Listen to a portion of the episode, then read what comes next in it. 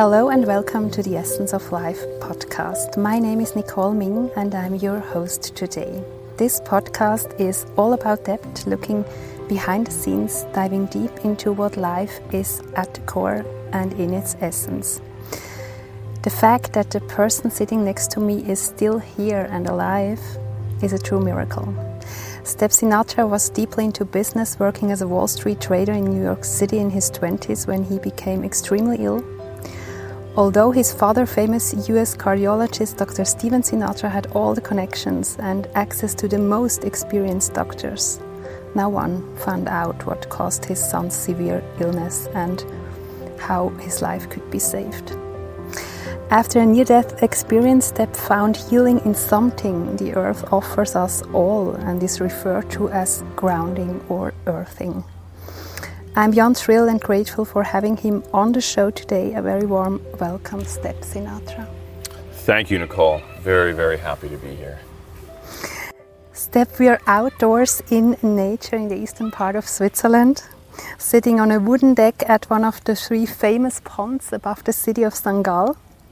In the next hour or so, we will be talking about your healing path, about the concept of earthing, probably the most important health discovery of our time. And you'll be sharing about the teachings and the cure Mother Earth has for each and every one of us. How are you today? I'm fabulous. I mean, I'm getting natural sunlight.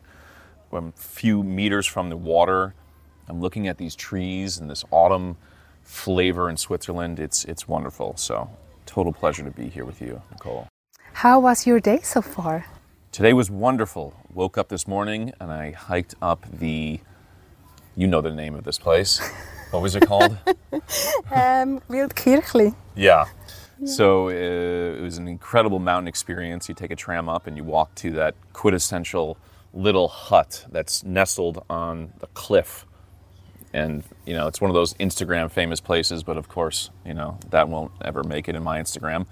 Uh, but uh, I walked barefoot for a good 20 minutes there and 20 minutes back, and then was able to jump in the nice crisp alpine water uh, river right afterwards. While a policeman was trying to give me a ticket, but then he saw me in my underwear jumping into the river, and he's like, "Ah, yeah, okay, they'll just let him go."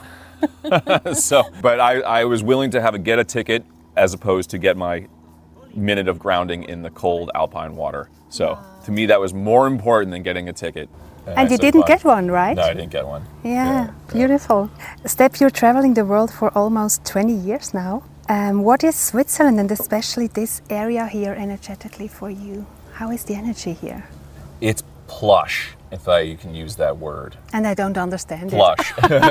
and auf, auf Deutsch ist nicht. It's like, how do I say? It's kind of like moss. Like if you, if you picture the word like moss, right? Yeah. Where it's so green and it has this just energy and aliveness to it and this depth, right?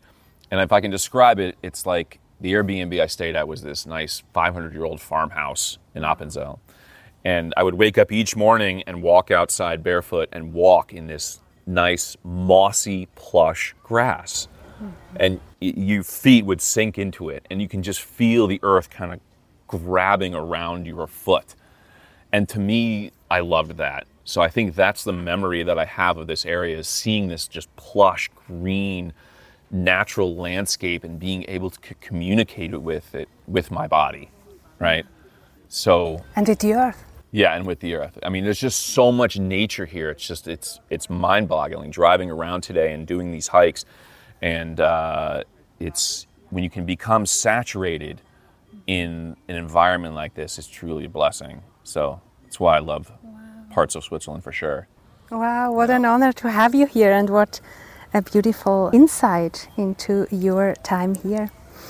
Step, we have to go back to that moment that pivotal moment. Mm. 2007, you weighted no more than 83 pounds. That's, That's 38 kilograms yeah. only. You are lying in that hospital bed, nine doctors around you, and your family close by, and the saying, This man has a 1% chance to live through the night. are you open and willing to take us back? Of course, yeah. I mean, it always brings up emotion for me. Even 15 years later, it's like I still live in this space that that was so surreal that that actually happened to me. But every day since then has been an act of gratitude and a blessing because I remember that moment. And I could have had the choice to leave this reality, this this planet, this simulation, whatever we want to call it. And um, our Creator had consciously communicated with me and given me the choice. Literally, I mean, it was like a voice and a resonance and an energy. It was so profound. It, it just came into my system. And the question that was presented to me was, Do I want to stay here? It was as simple as that. And I've, I've told this story before. Um, and at that moment, my family was sitting all around the hospital bed. The doctors were, were, were there. And I felt this rush of love, like as if it was like a Shaktipat, you know, where, where almost every ounce of energy comes up through the spine and activates everything. And I had never experienced anything close to that in my entire life. Uh, and I still have not yet, where I just exploded with love. I mean, just sheer, true love for everything around me, even true forgiveness for these doctors that wanted to give me tests or tell me that my life was over, right? Um, my family sitting there, just open heart love pouring through my heart chakra. It was warm, it was beautiful, it was the most incredible feeling I've ever experienced in my life.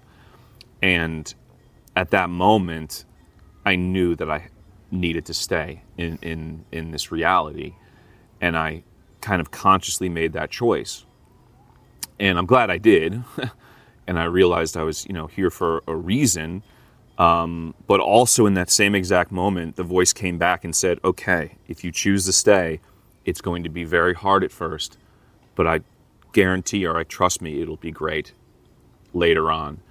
And the voice was totally right.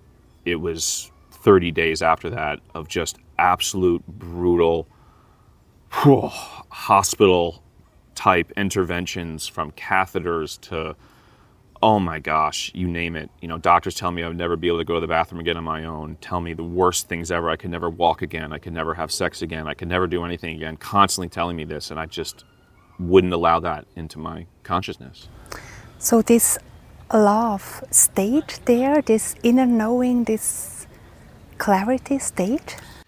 It's it's interesting. It's it stayed for a little bit, but it's almost like if you can look at a graph, right?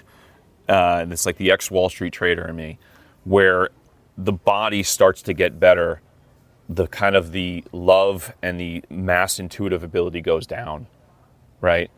And I've noticed this in my life when my health has been at its worst or I've been the most sensitive I've been, it's when I'm almost like extremely not well physically, but in a way, I'm so connected to something beyond me that there's that energy, right? So it's kind of like a, a, balance and a dance, and a lot of it has to do with you know our hormonal system, our electrical system, our endocrine system, and we are designed to kind of, I believe, live more in the illusion, live more into the matrix of it all. Yet when we lose some of these natural abilities that we take for granted, something else has the ability, I believe, to really open up for some people. Everybody's different, mm-hmm. right? But I think for me, and I had to become so humble with the body and so uh, willing just to let it go and realize that I am not the body. Yeah. It had to come to that state because I had such an attachment to the body. Yeah. And once I was able to look at it, the body as just this vehicle, this instrument that my soul is carrying through and operating through in this lifetime, it made it so much easier and in a way much more beautiful. Mm. Right? This experience we call life that we have the ability to dance through and to flow with. And it's great to be in the body. It is. And, and a lot of us have chosen this experience, right? This emotional planet that we can come back to. And our souls made this conscious choice to come here for certain reasons. And I think you know, there's times when I have a very sensitive body. I've gone through a lot of health issues in my life, you know, but the, what they've done is they've awakened me to beyond the aspect of what we really are, which is sheer energy, love, frequency, and actually electricity. And that's how it comes back into the grounding piece. So you you just mentioned this unconditional love, this shift inside of you, this higher mission and vision why you are here. And then the body becoming healthier and healthier and they have to reconnect at a certain point. Yeah. So they can go hand in hand. They do. Yeah. They do. Because when you feed the body actually, you know, spiritual energy or spiritual nutrition, the flesh has to follow. It has to. That is law. And it also is around the mind. And that's also what I learned with these 30, 40 days of my hospital stay was it was the mind that I had to work on. It wasn't my body. But once I got my mind to create the reality that I wanted to experience, everything started to follow suit. And at a quantum level, I knew I was just creating a whole new structure, right? And to constantly wake up in the midst of immense pain, people telling you you're not going to live, IVs in you, more IVs in me than you can imagine, drugs being pumped down me, and still pushing back and saying, okay, I can rise above all of this external frequency and raise my frequency to a 10x, 100x level that'll operate beyond this illusion and I can create from that perspective. And I believe that's where some of the most incredible advances and uh, awakenings come from. Yeah. Is when we can really, as if we're in the hot air balloon above, you know, this area in Switzerland, and you're looking down upon everything. And if we can do that each and every moment of our life where we're at, and say, okay, what, what is this moment really showing me? Well, think about you're up in the balloon and you can look down upon it and get that perspective. Then you can make an amazing decision from a, a whole different level of energy. And I think that's how I was operating through these 30, 40 days in the hospital, right? I mean, I had one, been given a gift from the, the, the creator, number one. And then two, I was able to look constantly look down upon this body sitting in a hospital bed that could couldn't even pull a sheet over me. I mean, I, it, the, I didn't even have the physical strength to pull a sheet over my body. It was excruciating, and it would take 10 minutes, and when nobody else was in the room, and I would cry, but I would still push through it and look down from that balloon and saying, "Okay, there's this body. Give this body some love. Give this body some energy," and the body would shift, and I could feel it happen in a moment. I could even feel prayers. There were prayer groups happening for me around like the globe and people had put together. And countless, countless times I would sit there and I'm like, hmm, what was that? I feel amazing. What just happened? And then 10 minutes later, let's say my mother would come in the room. She's like, oh, I just want to let you know that this prayer group just prayed for you 10 minutes ago. I'm like, that's it. So those signs that kept happening kept showing me that we live in an energetic universe. And it doesn't matter if somebody's 3,000 miles away, that they can project that energy, that healing energy, no matter what, for somebody else. And that's the gift that we can always give to the planet, yeah. or ourselves, or other other loved ones. And we have the ability to shift energy at all times. So that was just a, one example. But uh, so ahead. you you got this gift of the creator, and what came to my mind, and then you became a creator of wow. your reality. Brilliantly said. I think you nailed it with that. Yes. Yeah. So this power of creating the life of your mm. wildest dreams has been awakened in this epiphany, I think. It, it, it is, yeah. Mm. And I think, I, and I've said this before too, is that I realized that I had created my worst fear, right? Which is being so vulnerable and being at the mercy of doctors.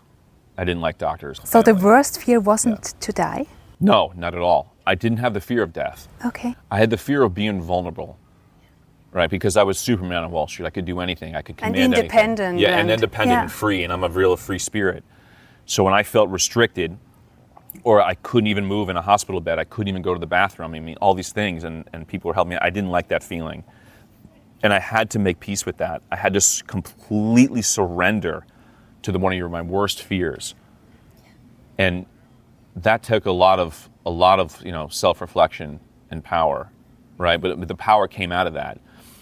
But when you realize that we're creators of our own reality, like you said, we then let go of any victim mentality that exists. And then as a creator, you take full responsibility for everything that happens. You have to. Because if you don't, you're not going to be a creator to change the reality that you want. Yeah, you cannot stay in the victimhood You and can't. be a, a- a powerful creator. Yeah. It doesn't. Right. Yeah. You can't blame your parents anymore for what happened. You can't blame anything that happened in your life. Even that person that hit you in, in a car accident 10 years ago, you cannot blame them. You have to say, you co created that. Whatever it is, you co created that. And to make peace with that. Now, I don't- there's times I still struggle with that. We all do. We're human. It's not easy, it takes a lot of work. And if we're willing to do the work, I say this to a lot of people, if we're willing to really face that and do the work and go deep, the rewards are tremendous. Mm-hmm. It's just that we're programmed not to want to do the work. You know, we're always programmed to kind of escape into something that's more comfortable. Yeah, and we are always looking on the other person's issues. By pointing on them, three of our fingers are pointing back to us. So that's the invitation to have a, a look at ourselves. Yeah. Yeah, Yeah, that's the message here. it is.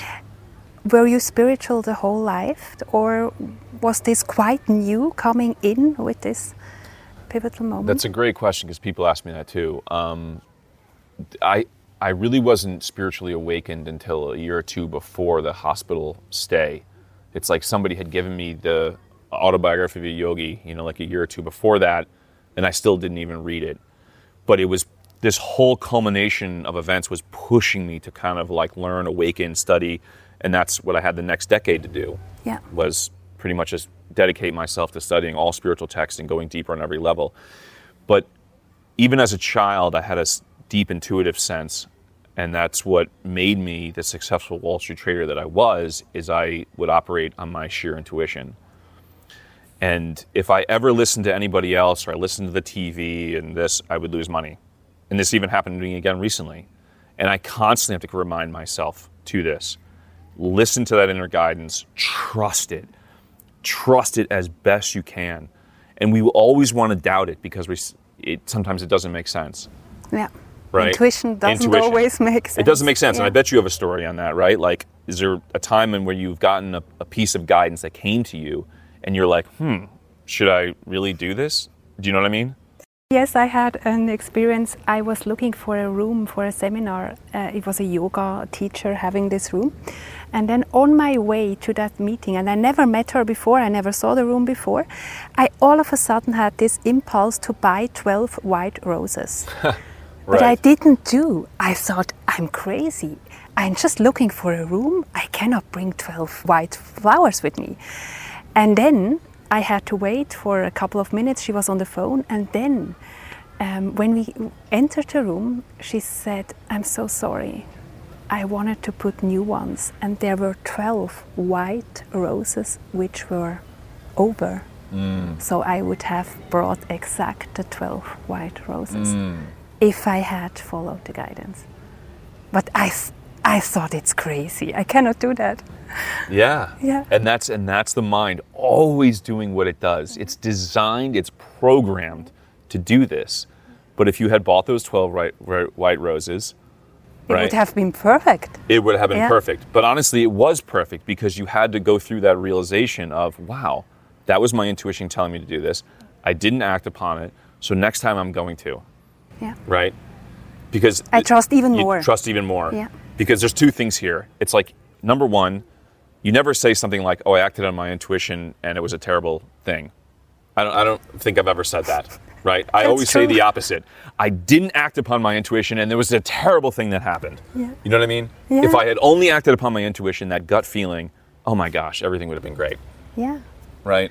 But you know, I think what's difficult for for us human beings is that intuition doesn't have a master plan offering to us. It's just the next step. So we have to trust that it unfolds step by step, and that's not how we are trained and educated, and how our society works. Well said. Yeah, and and that's that's the pushback that's where we as creators have to say okay hold on let me push off this constant programming of let's say scheduling and blah blah blah that goes on right that we're been programmed with and and stop the music and say and I've done this I did this experiment and I said I'm not scheduling anything for a week I'm just going to wake up in the morning and whatever my intuition tells me I'm going to do no matter how crazy it is I'm going to do it and I did this, and I was in Geneva when, it, when I started this uh, many years ago, this experiment. And the first thing it told me to do was walk outside and go sit on a park bench. And I was like, uh, really? Okay. And I did. And I walked outside, and it gave me a vision, and I sat down on this park bench, and I waited. And within three minutes, some old woman came by, really cute with a cane, and she sat down next to me. And we just had a magical discussion, actually. And I was like, okay, how else can I be of service? What else can I do? And I stayed in this vibration until I had things that I had commitments for, you know, the scheduling again, for a week. And it was probably one of the most magical weeks of my life yeah. when I just let that flow to happen. Right? Life took over. Yeah, life to go work. And I and if we actually lived our life more from this perspective, it would be a completely different existence. But it asks for a couple of things of our relationships, the people around us. Yeah. So we have to shift as humanity in order to make this happen. So you're pioneering, or we are both, I think, pioneering So- a, a model that. of, of living life in the in the new yeah. and shifting into All ego aside, if we can do it, it'd be great. You know? yeah. Yeah. Yeah. But it asks for friends allowing you to follow your intuition, to cancel It something the- if the energy is not right, That's the support. Yeah. Right. Right. Yeah. in order that we can be authentically following the guidance. Very true. Yeah. Yeah, we have to.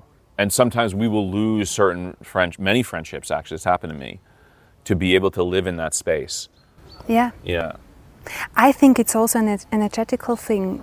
People and circumstances fall apart if they do not match with our new Mm-hmm. Oh, created yeah. energy. Yeah. And we have to sacrifice or offer friendships to end, And that's okay. circumstances to change, but that's not what usually we hold. We stick to Yeah. uh, all these circumstances. So we have to be open to let go. Yeah. No, we always have to close one door to open up another one. Right? And to walk through that unknown door. That's what I always say. Yeah. Because you never know which, you know, if say the door is, I always say that you have to walk through the black door. You don't know if there's paradise on the other side or something else is going to happen. But we have to have that faith of walking through constantly and letting go and walking through and letting go and walking through. Yeah. And fall in love with the unknown. Exactly. Absolutely. Because the universe knows more than you do, and that's the unknown. And if we can trust the unknown and let it flow, it's it's it's absolute magic. Yeah. And I still struggle with this in my life. Trust me. No matter what, it's this is part this is part of being in the human body and having the minds that we have, the programming that we've had over eons of time. This is just it. Yeah. That's the essence. It's the essence. We're in the essence It of is. life podcast. It, uh, right. this is the essence, and this is the dance that we live and we show up for each and every single day. Yeah.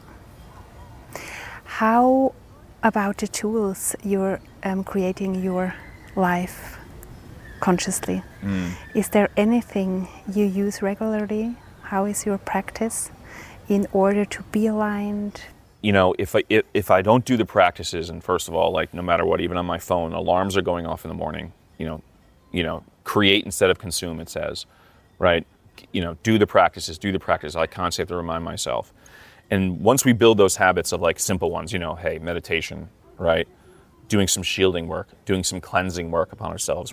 It can be like Shielding means energy protection. yeah, energy protection. and alignment and clear, It- clear clear. Exactly. So every morning, no matter what, I meditate, and before I even engage with anybody or the world, and I usually never turn my phone on to the last possible minute, and that usually means noon or even three o'clock in the afternoon.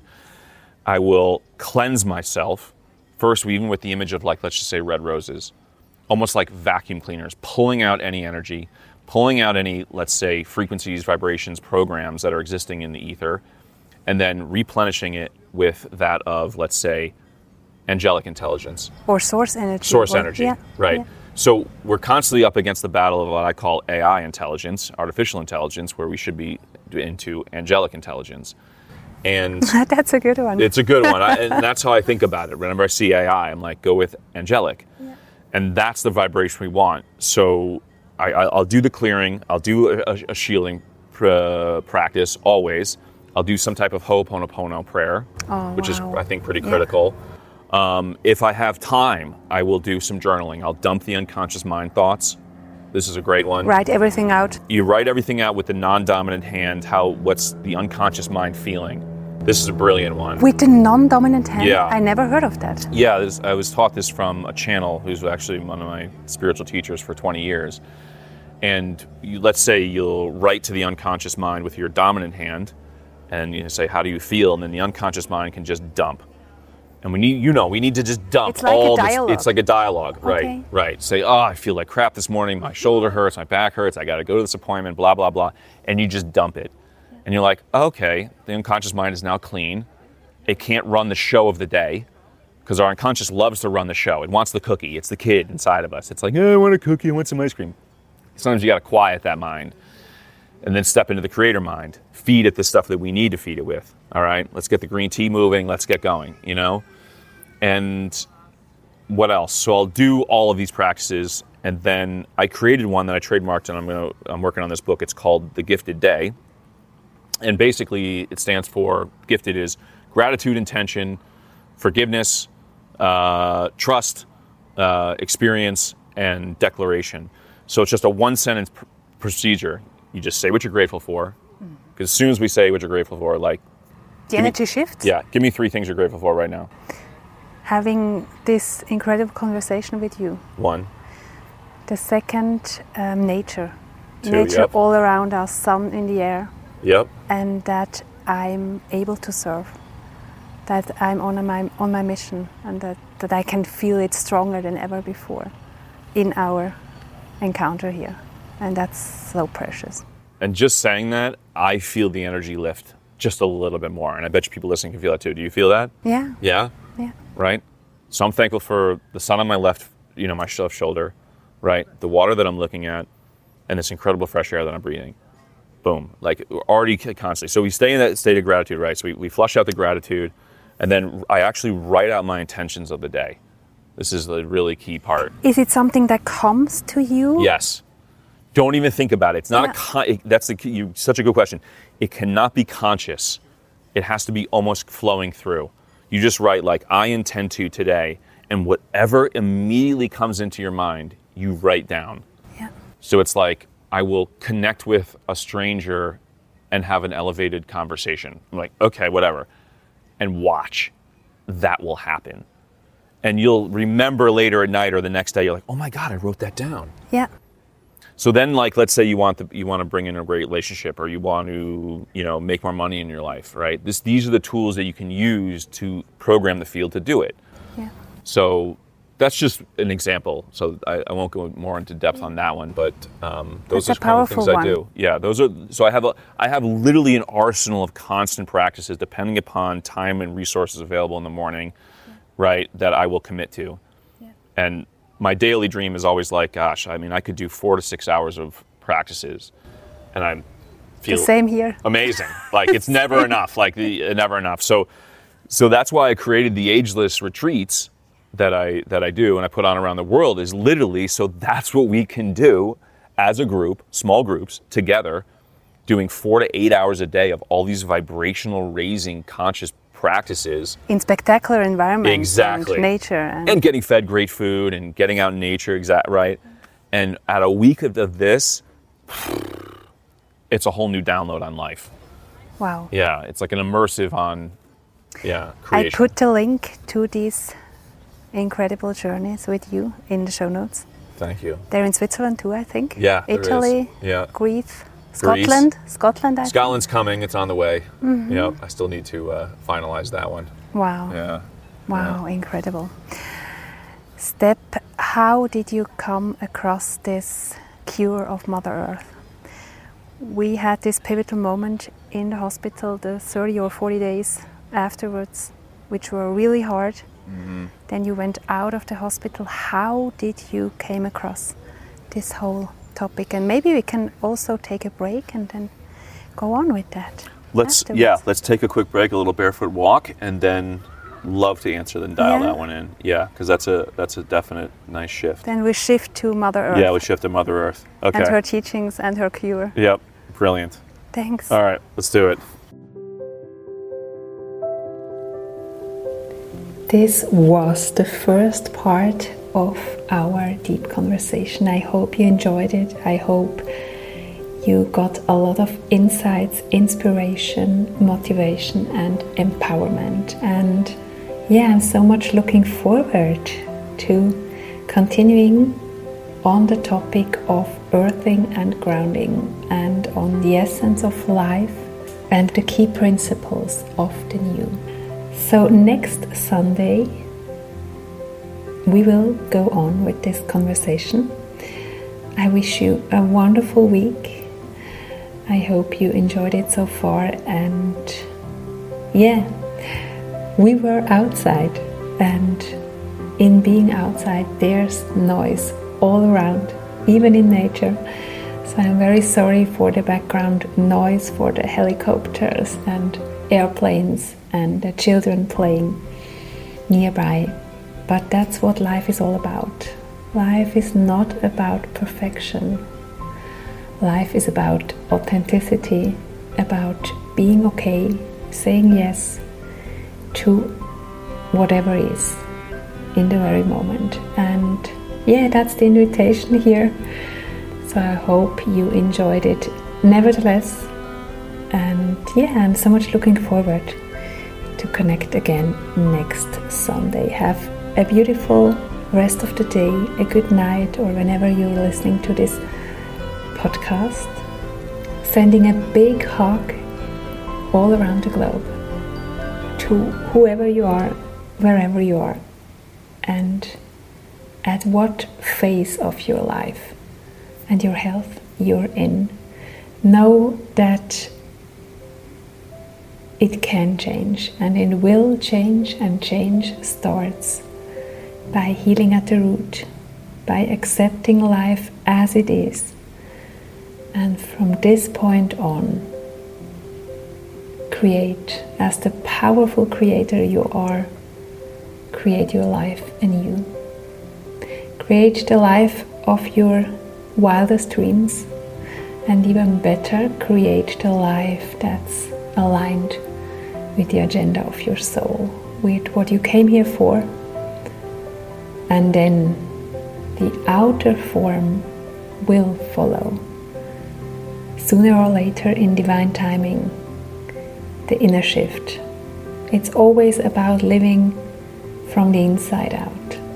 And that's exact the other way around.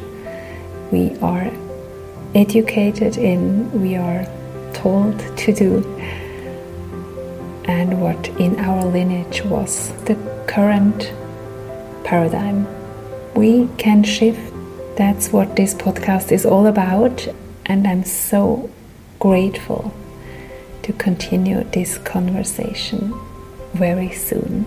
Sending a big hug to wherever you are and lots of love.